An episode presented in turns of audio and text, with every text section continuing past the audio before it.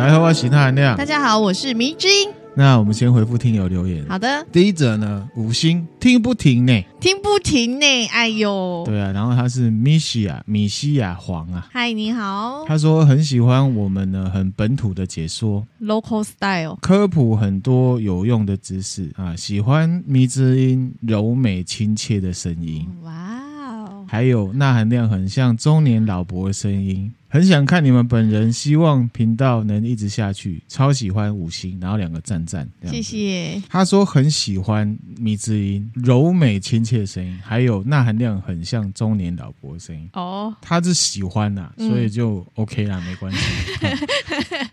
其实没有钠含量 没有那么夸张，什么老伯太夸，有点太 over 了。嗯，很很感谢这位听友。嗯，谢谢你。第二则呢，他的名字叫做 ISLA 陈，标题是。上班时听听啊，他说呢，因为对慈禧很有兴趣，嗯，无意间搜寻到的。然后他听了很多 podcast 啊，他觉得呢，那含量跟迷之音呢，真是博学多闻，探讨范围很广，这样子。嗯，但是他还是不知道煤气灯是什么，哈哈。哦，希望很多人呢都可以听到这一个优质的节目。那煤气灯是什么呢？其实我们。以前就有介绍，分享一下看是哪一集哈。等一下，第七十一集还有第七十三集，嗯，听友可以听一下。那如果呢还是不晓得呢，可以来询问。那下一则呢，他是比尔 W U E X，嗨，比尔你好。他说呢，每周都坐等更新的比尔。他送我们五星，他是在找都市传说的时候偶然听到我们节目，但是他不是一听就喜欢的，嗯，他从偶尔听听呢，到现在每周坐等，哦、非常感谢你哈，谢谢谢谢，我们会继续努力。嗯、然后他说很优质啊。听到纳含亮呢，有玩游戏呢，又更亲切了。嗯，好，因为他也有玩《艾尔登法环》这样子。嗯，在听纳含亮的历史篇章的时候，有一种呢，如果他的历史老师呢，上课的时候有像纳含亮一样的话呢，搞不好他的历史会很好这样子。这我也有共感呐。你有共感是不是？对对对。好，可是迷之音的历史还是不好啊。还是不，那是因为以前念书的时候不是你呀、啊。哦，迷之音它是属于一目十行，过目就忘的。类型哈，请多包涵啦，我就是这样子，我也没办法。这位比尔他就说呢，其实是他自己不认真啊，这样子。嗯，可是我自己觉得哈，认不认真，就像我之前讲的，我觉得老师很重要的一个部分啊，就是要让学生呢对这件事情有兴趣。对，我觉得这也是老师的责任。这样子当然听起来对老师来讲觉得很辛苦啦，可是我认为是，其实那含量的数学从国中、高中就不太好，嗯，其他各学科呢都很好。我自己回想，当然也有可能是我不认真，嗯，可是以我对其他学科的兴趣而言，照理说，其实我自己回想也不认为我会特别对数学不感兴趣，嗯，其实要用公式算的学科，以前还有物理化学，对，国中、高中物理化学啊，都是名列前茅的，哦，可是我数学特别差。嗯懂你的意思啦，嗯，那是因为国小我有跟他分享过，我国小有个暴力老师，嗯。啊，我不知道各位听友年轻的以前小时候有没有这种经历，就是呢，老师会另外跟学生收课后辅导的钱，嗯，就是说你要额外给他钱，然后呢下课去他家上课，然后他隔天考试就是他前一天晚上在家里对教那些，他呢那时候就会买了一本资优数学，嗯，隔天。就考，啊考不会了就打，而且都打很凶。嗯，那含量每天被打，所以我那时候对数学呢，不只是没兴趣，还是讨厌。讨厌。嗯，这种老师的行为很不可取的。对，当然我们可以检讨自己学习认不认真，可是我觉得老师的责任是很重要的。嗯，嗯，希望没现在没有这种事情了。哦，这位老师现在呢，在我小学的还是高官呢。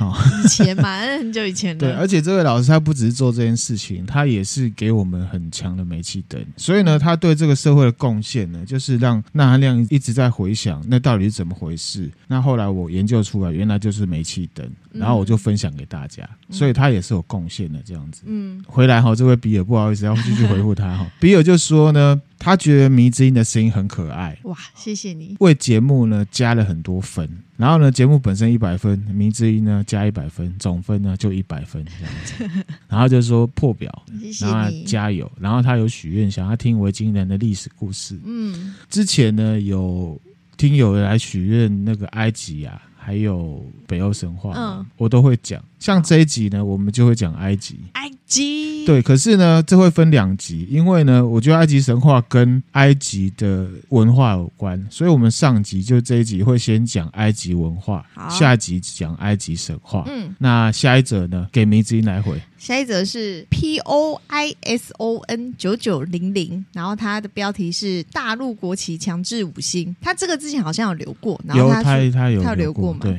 然后他说：“听到你们竟然还没进前百，再来留言一次。我是用 KKBOX 跟 Apple 平台收听的，加油！”对啊，迷之音有什么想法？对啊，我们还没有进百。对啊，还没有进啊。QQ。哎，不过从上礼拜江宝啊，他跟我们讲了那事情之后，我后来就一直频繁的去看。这个呢，就是什么？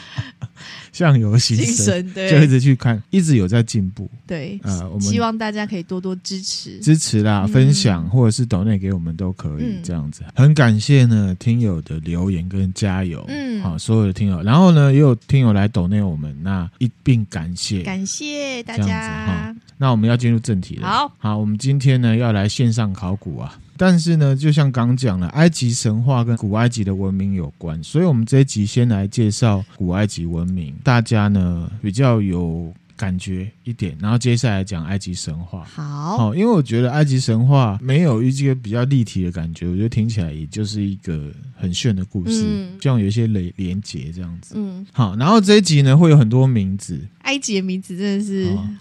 会比较难记一点。对，那请迷之音呢，还有大家呢，随身携带普拉疼，以免头痛。哈，要揉眼睛啊，揉揉太阳穴之类的。好，那我们先来定义一下古埃及文明是什么。其实呢，古埃及文明现在得到的资料还有历史的一些考究，其实是蛮片段的。而且呢，现在关于埃及的，比方说历史啊，或者是他们的文字，哦，其实是有一个专门的学问的，嗯，叫做埃及学。好，那我们现在联想到的就是考古学啦，对，好，可是呢，这里面也包含了历史学、语文学、文学、天气学、地理学各种。学科还有一些科学的，因为他可能要去做很多的测试测验这样子哈，嗯。嗯，所以呢，考古学是包含各种领域的，而且这门学问呢，跟经济学一样，算是一门呢蛮年轻的学问，它是十九世纪开始。哦，不像是历史学啊，啊，历史学其实西元前的希腊学者希罗多德就有在研究了。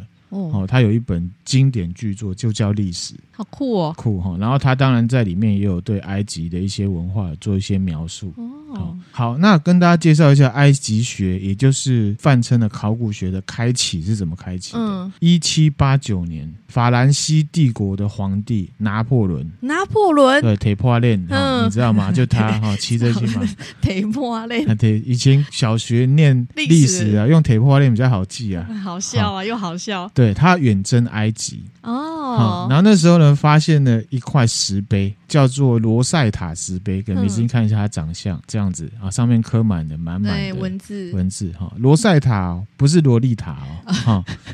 然后呢，后来罗塞塔对，不是萝莉塔。那一八八二年的时候，有一个法国的语言学家，他叫桑伯良，成功的解读了上面的文字。这么厉害，埃及学才由此诞生。哦，为什么呢？后面也有找到一些文献，他们很多历史都刻在石头上。嗯，那你看不懂它上面的字。那其实也没用，对，这个就是呢，开始了解他们文字的开端，才开启了埃及学这样子的东西。哦，一直到呢后面很多学者开始来研究，有一个基础开始去发展。这个罗塞塔石碑上面写什么呢？写什么？西元前一百九十六年制作出来的石碑。嗯，它是呢古埃及法老兼国王托勒密五世的诏书。哦，它是诏书哎，类像类似像是。是皇帝的圣旨的感觉，皇帝诏约什么的那种感觉。好，托勒密五世是西元前两百零四年托勒密时代的国王兼法老。那这个时间点呢，在东方那边，就是我们之前分享的第一百六十五集韩信那集。韩信呢，去跟刘邦申请说他要当齐王，嗯，好，就是那个时候。那个、为什么说他是国王兼法老？是因为那时候埃及地区已经被亚历山大大帝，也就是希腊那边的马其顿帝国的人征服了，哦，已经是文化融合的时代。而且呢，算是古埃及文化结束跟末期的时代了。哦。也因为这样子呢，所以这块石碑上面呢，有用不一样的文字版本来写，这个商伯良才有办法去旁敲侧击推敲出来字是什么意思。哦，原来是这样的，想说他好厉害哦，居然看得懂埃及的对，他还是文字。就考究还是要有依据。嗯，幸好那时候是文化融合的时代，大概是这样。好，那这边有个豆知识啊，哈，其实这个罗塞塔石碑不只是归功于这个法国的语言学家，还有一个大功臣。谁？英国一个非常有名的贵族、探险家、埃及学家，他叫做威廉·约翰·班克斯。看到这个石碑之后，提出他的推测。他认为呢，这个石碑是用不同的语言写了三次，已经有亚历山大进去，就是有文化融合时代。嗯、所以读历史重不重要？很重要，重要好真的。三个文字系统也长得不太像，很明显知道这不是同一种文字。嗯所以他就去猜，有可能是同一篇文章写三次，主动提供他自己收藏的埃及方尖碑，上面有埃及文字，给这位法国的商伯良去比对。哇，他们贡献很大哎。对，而且他们很聪明。嗯，所以呢，他对古埃及学的起步有非常大的贡献。好，那其实这一个班克斯他在外国比较有名，嗯，到后来世界比较开化的时候呢，他才更有名。其实他还有一个故事，就是他本身是同性恋。嗯，他在十九世纪的时候遭受了蛮大的不公平待遇。哦，他在国内呢被判刑，而且是要判绞刑。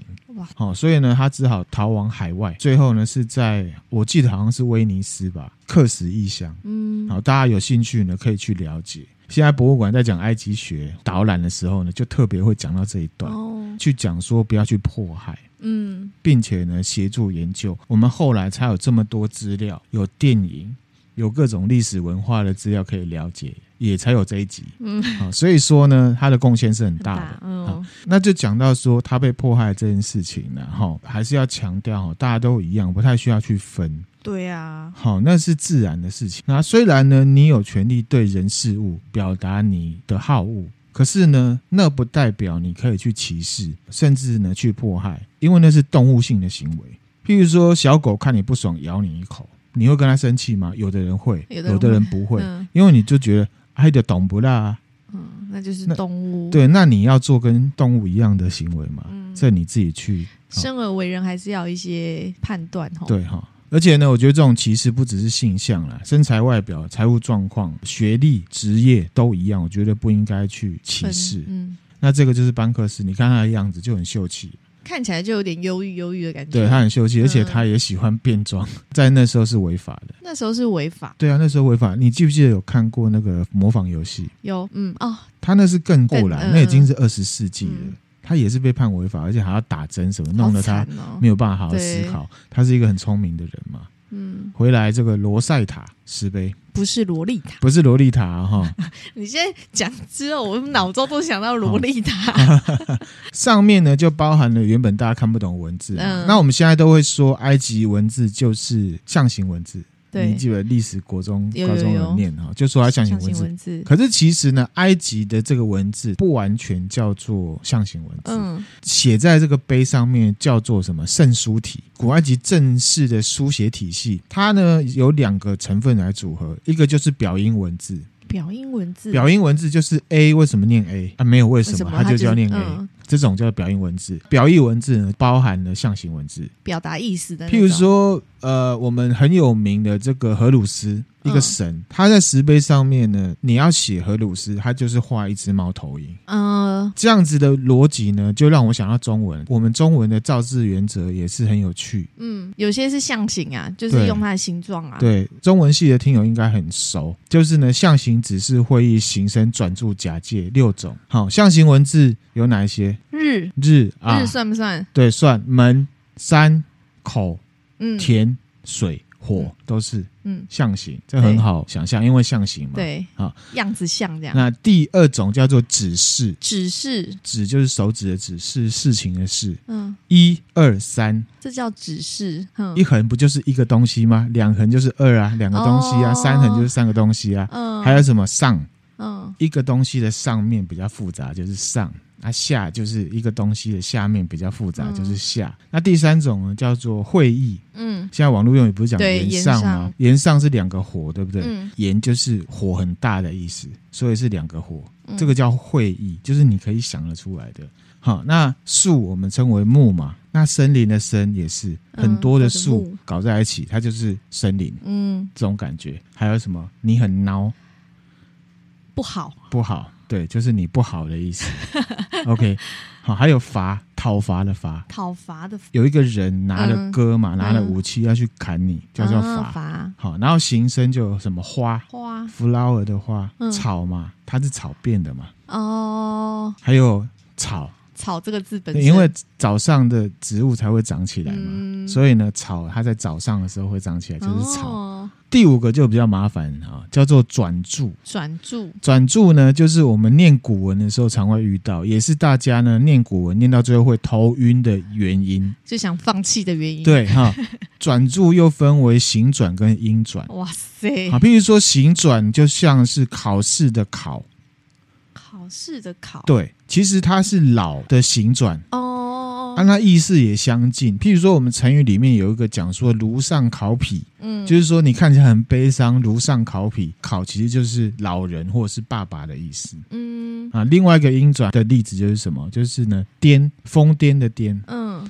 那其实它就是顶，头顶的顶的那个转注，意思也是相近的。嗯，比方说，不是有一部电影叫做《决战紫荆之巅》？对，它那个颠上面有个山，对不对？嗯。就是转注加会议的变形字哦，看了这个“颠”字，你就知道这是代表一个地标的最高处，嗯、大概这种感觉。对耶，那假借呢嘛，就比较简单。假借呢，就是说以前古人他在造字的时候没有办法造那么多字，而且有一些新东西你也来不及造，嗯，所以呢会用假借，用别的字来代替，嗯，比较难想象。举几个例子，这种是约定俗成的，嗯，大家有兴趣呢可以去研究。我举两个比较生活化的，好好，比方说在《史记》里面有一个廉颇。蔺相如传，它里面呢就有一个词叫做“请之三夷史”，圣斗士星矢的史，历史的史，圣斗士星矢的史。哦，你的圣斗士星矢，你这个平行世界里面的圣斗士星矢是历史的史吗？我一时没想到嘛，真的好了，知道了啦，圣斗士星矢的史。他呢就是讲廉颇啊，就是一个老将，他老了，有人去见他，有没有？他才一下下，有没有？的时间呢，就拉屎拉了三次，就跑厕所，一直跑厕所的意思。请之三夷史，就是才一下下的时间，就三次去遗屎，去拉屎。那其实这个《圣斗士星矢》的“屎”代表拉屎的“屎”的意思，这个就是转借，变成要去念注释才会知道，不然怎么会什么叫三夷史？他都丢了三个弓箭还是什么？不是，其实是拉屎的意思。第二个是庄子，嗯，道在使逆，道就是我们讲《道德经》的道。逆就是溺水的溺，是要说道的逻辑在我们日常生活里面都有，包含你在大小便的时候也是有道的道理。那逆就是要来转借尿尿的尿，道在使溺，在拉屎拉尿的时候也是有道的逻辑包含在当中的。觉得中文也是很有趣的。那韩亮自己觉得也只有繁体才有办法保存这种造字原则。哦，确实。好，所以呢，我们要很努力的把这些繁体字呢保存下来。好，加油。好，那我们回来，刚刚讲法国学者桑伯良破译了这个象形文字嘛，圣书体里面的，对不对？那其实圣书体里面有三种字体，碑铭体就是。写刻在碑上的字，正规体，然后还有的草书僧侣体，那还有简化的大众体。一般人写的书书写不一样，嗯，嗯，分阶级的感觉。而且呢，这些东西呢，几乎都跟现的西方文字字母有关，哦、都是他们的始祖。后来的埃及文化也跟希腊文化有一些融合。嗯，好，等一下都会介绍这个圣书体呢，它是发源于呢西元前。三千两百年，很早。西元前三，差不多是青铜器时代的早期。他们就有文字书写，就有文字书写的哈。嗯、然后呢，现在破解最完整，可以用整句念出来的呢，大概是西元前两千九百年左右的文字。哦，这个历史学家推测呢，埃及文字大概是在中王国时期呢形成的一个成熟的书写文字系统。嗯、那什么王国什么王国，我们一样等一下会讲。这些埃及文字呢，或者是圣书体，一直用到西元五世纪之后，完全失传。到五世纪就没了，完全失传哈。这个也让我们想到，譬如说我们原住民是没有文字，他们只有口说，嗯，更容易失传。所以呢，我们应该要珍惜这些东西，嗯、就像台语一样啦。台语越不讲哈，大家都没办法讲了。嗯，现在叫你讲三分钟台语不间断了，没几个人办得到。对。语言就是拿来使用，对啦，你不使用它就会消失。讲实在话就是这样，教是一回事，就还是要用啦。有一些听友纳米大学时代啊，有学过微积分啊，有学过嘛？你现在教他拿出来用用看。应该忘记忘，就是那是有一个形式化，当然也不是说那不好，那有存在最好。可是呢，我觉得最重要还是要用嘛，嗯，就是咱大家给供嘛。对啦，那回来哈，这罗塞塔石碑上面写什么？就是呢，托勒密五世他在十三岁的时候加冕，就是戴上皇冠，有点像东方的登基这样子。嗯嗯，当国王的正统性，然后他做了很多善事，然后他现在要减税，得到了很多的祭司的这个支持，就大概是这个内容这样子哈。好，那现在呢，下一部分我们。来定义一下古埃及文明。古埃及呢，它是位在非洲东北部尼罗河中下游，它的时间呢跨了三千年。可是其实以埃及文明来讲，它还有前面。叫做史前埃及，往前推呢是西元前六千年，就表示呢其实大概九千年前就有人了。对，一直到后来托勒密时代之后的埃及还是有它的文明，只不过那时候的文明已经接近现代了，然后也有很多不一样的殖民者。嗯，比方说波斯帝国、鄂图曼土耳其、阿拉伯，嗯，不能说它不是埃及文明，只是说它已经接近现代，呃，已经是文化融合之后的结果。嗯，那我们现在要来讲的就是西元前三千两百年到托勒密时代，也就是西元前三百四十三年中间，嗯，我们定义它就是古埃及文明。我们现在呢，稍微跳一下下，我们先讲现代的埃及。现在呢是一个国家，嗯，迷之音应该也知道，埃及现在呢全名叫做埃及阿拉伯共和国，对，阿拉伯人建立的，嗯，人口有一亿，首都在开罗，它的国花呢是睡莲，嗯，官方语言是阿拉伯语。英语跟法语也都通了，嗯，多文化融合之后的国家，嗯、很迷人，好，我们也很想去，很想去。它国教呢是伊斯兰教，嗯，那所以呢，纳米听友如果是女生去那边观光，到埃及要小心哈，暴露短裙、白长腿，好，蹲下去站起来，在那边会出事，不行哦，不行哦，哈。第二多人信的叫做呢科普特正教，嗯，东正教的分支。我们现在讲埃及叫做 Egypt。对啊，事实上这个名字呢，跟古埃及的神话也都很有关系。古埃及语里面是普塔之家的意思。嗯，那普塔是谁哈？其实之前我们硬和田那集有讲过，就是说硬和田当了宰相，什么都会，还会建金字塔。嗯，哈，我们现在呢，左塞尔金字塔史上的第一个金字塔就是他盖的。嗯，因为很传奇嘛，太神话了，所以大家都说他是普塔的儿子。普塔呢，就是古埃及文化里面被视为呢创世神。的一个神明，普塔，对，同时呢，嗯、也是孟菲斯的守护神。嗯，那孟菲斯是哪里呢？它是位在呢开罗南边二十公里的一个城市，现在呢也是遗迹。那大家如果去的话，嗯、看到狮身人面像，或者是很多的金字塔，都是在那一区的附近。嗯，好，那正式回来，我们要开始讲古希腊文明的这个区段，也就是哪一个时间段？你先讲一下。西元前三千两百年到西元前三百四十多年。这个时间段的开始，第一个法老就是我们说的建立古埃及文明的重要人物。嗯，针对这个重要人物呢，呃，有几种说法。第一种说法就是说，有一个叫美尼斯的人统一了上下埃及，建立了古埃及的第一个王朝。这是目前所知的哈，强调是不是真的第一个还不确定，嗯，以免又有人来呛我说中华文化包含埃及文明 啊，这也是不无可能，但是呢，需要证据。我们现在没有证据，不能乱说。可是建立第一个古埃及王朝的人呢，我们就称为法老。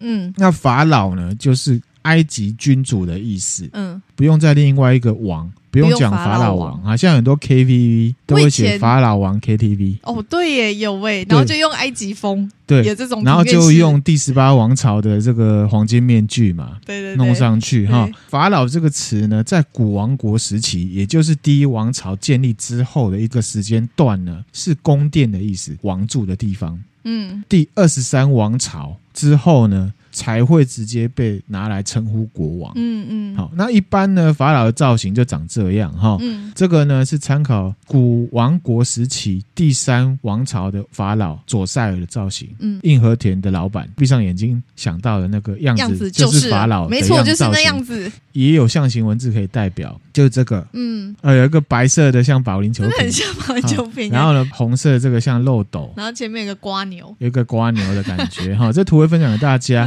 白色的这个瓶子呢，是指上埃及上埃及的王权。嗯，红色的这个呢，是下埃及的王权。嗯嗯，第一王朝建立之后，就代表这一个人他统一了上埃及跟下埃及，出现了法老这一个概念概念。嗯，这一个图就是法老的意思。嗯，啊，我们说是图，可是象形文字它就是法老的意思。嗯我们讲的这一段古埃及文明里面，政治体制呢都是神权统治。神权，神权，大家很相信神话，会认为法老就是他们的主神太阳神拉后代之类的的代理人。代理人。我们要讲这一段古埃及文明之前呢，我们要来讲这一段期间的前面一点点。嗯，关于呢谁才是第一王朝的法老，也就是古埃及文明建立者的这件事情，其实是有争议的。嗯，大家。应该有看过有一部好莱坞片，叫做《摩蝎大帝》。摩蝎大帝啊，巨石强森主演的。嗯，刚从摔跤选手要转型，嗯，成为明星嘛。嗯，他演的电影。那事实上呢，在更早之前，《神鬼传奇》第二集后面结局部分，硬和田又死了一次嘛。嗯，好，那是因为呢，主角的小孩子不小心叫醒了蝎子王。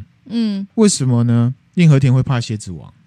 为因为呢，蝎子王比印和田还古老。那印和田是第三王朝的，第三王朝是西元前两千六百八十六年到西元前两千六百一十三年之间。嗯嗯，而且他是祭司嘛。狮子王更古老，蝎子王、啊，对不起啊、哦，狮子王突然变迪士尼了。啊，对，蝎子王更古老哈。嗯嗯、保守估计呢，至少比。印和铁呢，早了五百年以上，连金字塔都还没有的时候呢，就有这个蝎子王了。那现在蝎子王被认为呢，就是刚刚讲那个白色保龄球瓶上埃及的统治者。嗯，现在就有人考究说，其实蝎子王是早于美尼斯呢建立第一王朝的人。可是这是一个说法，嗯，现在完全能确定是他是上埃及的统治者，也就是尼罗河上游的地区的统治者。为什么会有这个蝎子王的这个人突然杀出来，对，把硬核点给收了？嗯，就是因为在历史上呢，有人去考究了，一样是在一个石碑上面，叫做呢巴勒莫石碑。嗯，好，它上面是讲古埃及呢王国的编年史，里面就有提到一个叫蝎子王的神秘人物。嗯，真的。是神秘人物哈，那这个石碑里面写什么呢？就是说有一个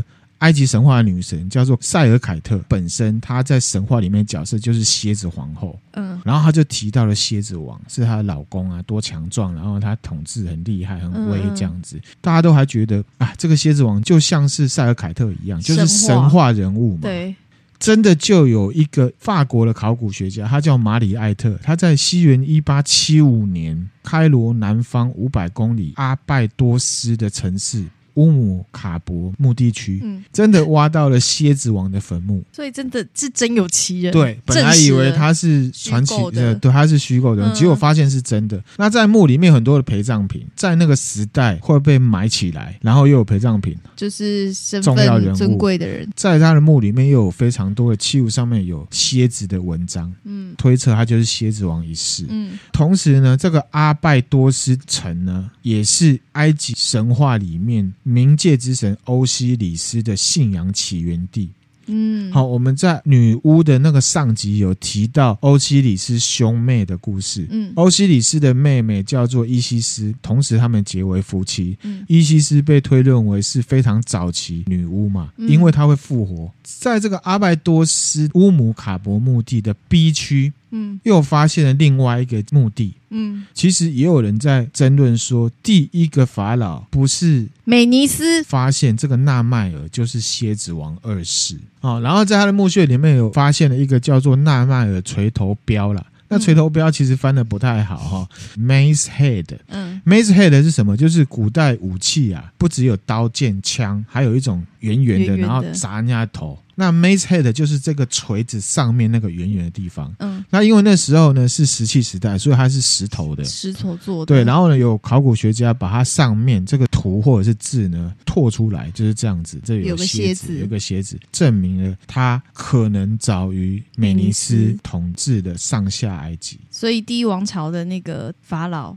就会有是美尼斯或者是纳迈尔两种说法。那韩亮这边参考了非常多文献整理出来。嗯，第一种呢，就是传统认知，古埃及文明呢开启的建立者法老美尼斯。嗯，第二种呢，蝎子王二世 （A.K.A. 纳迈尔）才是古埃及文明的开始。嗯，那美尼斯只是从纳迈尔手上呢继承了法老的身份。嗯，第三个说法呢，有人认为美尼斯就是纳迈尔，他们是同一个人。同一个人，还有一种说法呢，比较没有框架。嗯、什么意思？第一王朝的建立应该是从蝎子王一世开始算哦。所以关于这件事情，目前还是处在呢都市传说的阶段。这一算是一个都市传说，埃及的都市传说。不论如何，蝎子王是已知人类文明当中第一个拥有王者概念的领导者，不论他有没有被称为法老。所以你在那个石碑，就是那个编年史里面有提到那个女神塞尔凯特，那个编年史里面写到塞尔凯特她老公。对，有人会觉得蝎子王一世其实是神话人物，嗯、只是很不巧的后来又被挖出来了，挖到了。但说不定也不冲突啊，说不定神话的人真实存在过，对不对？现在历史上面最普遍认知的就是美尼斯。美尼斯好，根据都灵王表记载，嗯、第一个王者就是美尼斯。嗯，而且你看序列号是从十一开始，它前面还有十个，这十个为什么没有被列进来？因为已经被确认都是神话人物。哦，所以才会有人觉得啊，狮子王一世应该就是神话人物。蝎子王一世，你你刚讲狮子王，对不起啊，狮子王？狮子王算了。现在呢，罚念狮子王、蝎子王、狮子王、蝎子王、狮 子王、蝎子王，你不要搞混大家。OK OK 哈，蝎子王，蝎子王。这边的重点就是说，都灵王表里面，我们认知第一个开创文化是美尼斯。好，可是呢，序列上面他是第十一个王者。嗯，第十到一全部。都是神话神话人物，嗯，这样那就不在讨论范围啊。哦，我说在这个，我觉得很难说。如果又有挖出来证明这个神话人物其实是真实人物的话，哦，也不无可能。只是说到现在是这样子。嗯嗯，那所以呢，上述说法就是纳迷听友挑一个自己喜欢的啦。嗯，讲到这呢，不知道纳迷听友还有迷之音会不会觉得很奇怪？我们认知的法老啊，就是太阳神的代理人，不然就是他会自称是荷鲁斯，怎么？会用蝎子来作为王权的代表，那韩亮个人认为了哈，这可能是个人喜好造成的流行哦。可能那两代的蝎子王啊，取材了神话当中塞尔凯特来强调自己。嗯，后来历任的王者呢，会以荷鲁斯自称，是因为荷鲁斯比较流行嘛，跟当时的背景、时代背景有关。对哈，比方说刚刚有提到这个都灵王表里面。表排的第二任的法老赫尔阿哈，嗯、那其实这个赫尔就是荷鲁斯的音译。赫尔对，然后阿哈呢？阿哈，战士的意思，嗯，代表他是智勇双全的意思，嗯、王自己的偏好。嗯，后面的比较流行荷鲁斯，嗯，这也是依循着埃及神话而来的啦。我们呢这边先介绍一下荷鲁斯。好，他是一个鹰头人身的王权象征，法老的王权绑在一起的。嗯，他的造型是这样。嗯，好，就是有一个 cosplay 的头，老鹰的头。哎呀，上面就有带那个。对啊，你看啊，刚刚跟左塞尔比，他们拿的东西造型一模一样。只是头换成荷鲁斯。刚刚讲到冥界之神欧西里斯，对，还有伊西斯兄妹间夫妻，就是他们俩把荷鲁斯生出来的。荷鲁斯的形象在古埃及人心目中逐渐跟太阳神拉结合在一起。嗯，可以说是透过法老去结合的。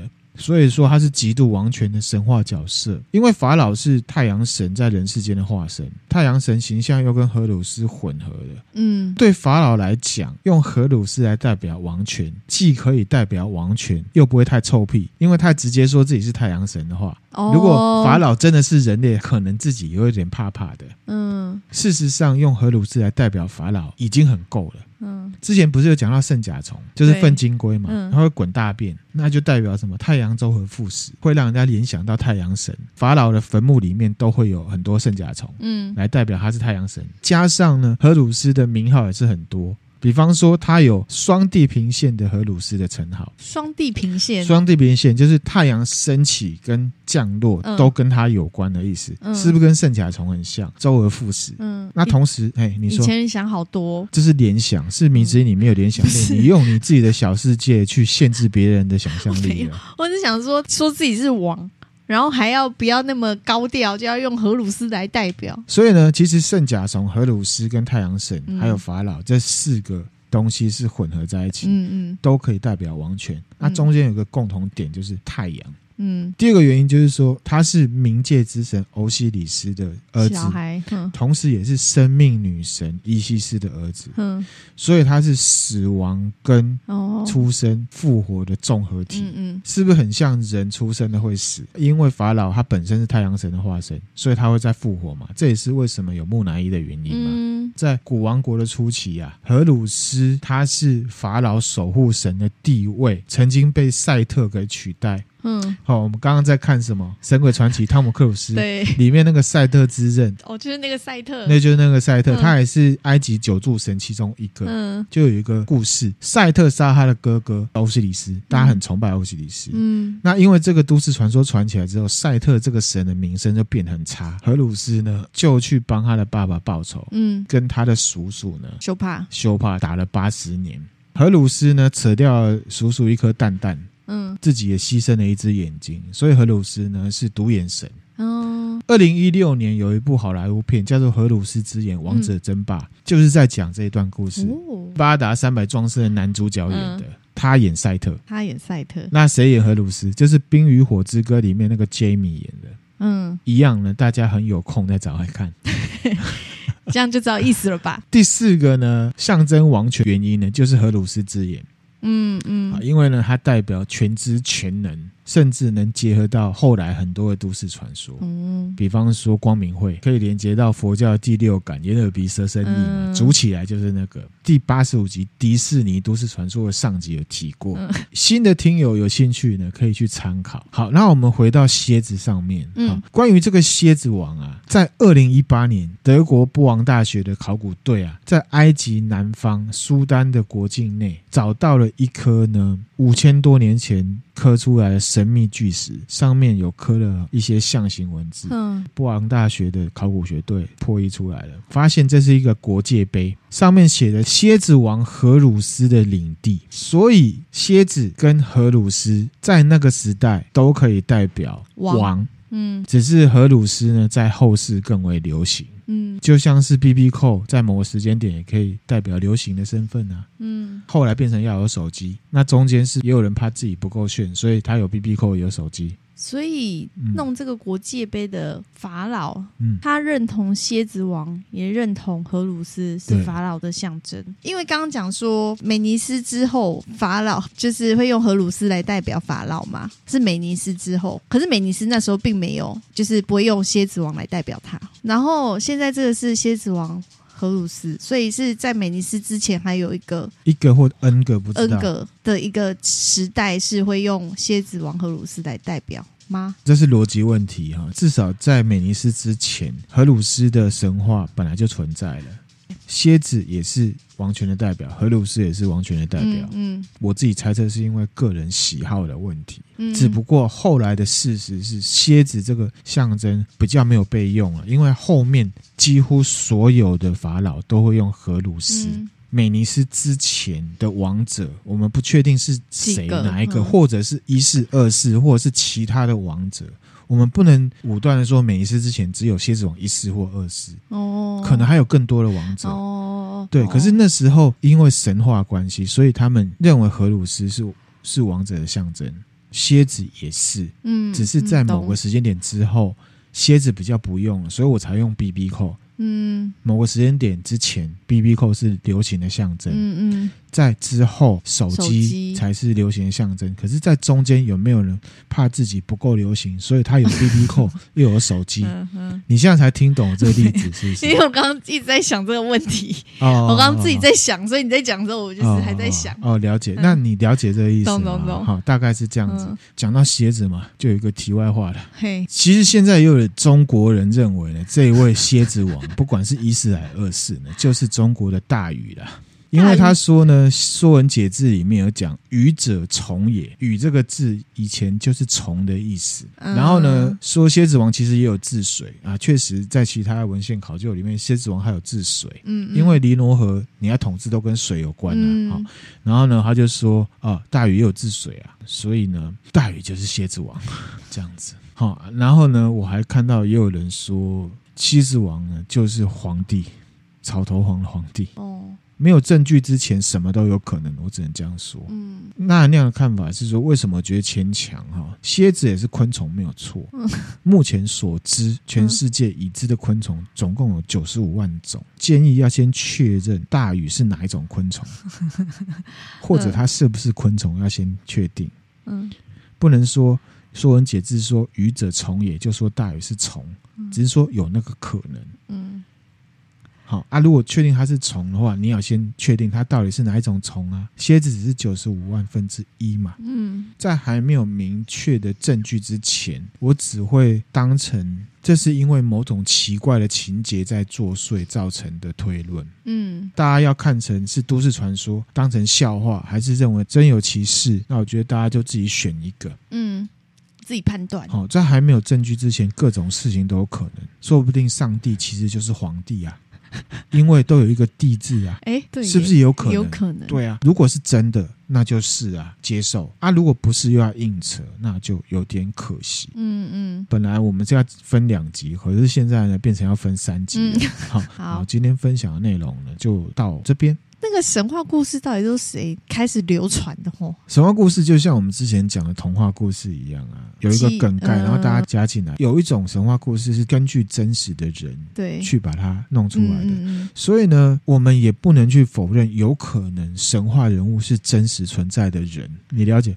那回到你讲的问题，神话就是这样子，有的是编的，有的是真实事件去螺旋状传起来，所以才会有那个老公塞尔凯特，塞尔卡特的老。老公是蝎子王，然后就就真的有蝎子王这个人，对啊，所以说不定是因为有蝎子王，所以他们才去编了塞尔卡特这个神话，也不一定，对吗？说不定塞尔卡特到最后又被挖出来是真的，哦、他就会从神话人物变成真实人物，人物。然后我们就可以回推，原来有很多的神话人物是真实人物，以前的人留下好多谜团呢，上千年前的事情，是这样子一挖掘，然后一直研究下去，就会是感觉就是没完没了，哎，不知道迷之音听完这一集之后有什么感觉了？是很讨卡甜，还是说？普拿疼要先吃两 颗。好，那总之就这样，那分享给大家哈，嗯、还会有第二集跟第三集，多多分享给你身边喜欢埃及相关故事的朋友们，然后也可以赞助我们，给我们鼓励哦。谢谢，谢谢大家，拜拜。拜拜。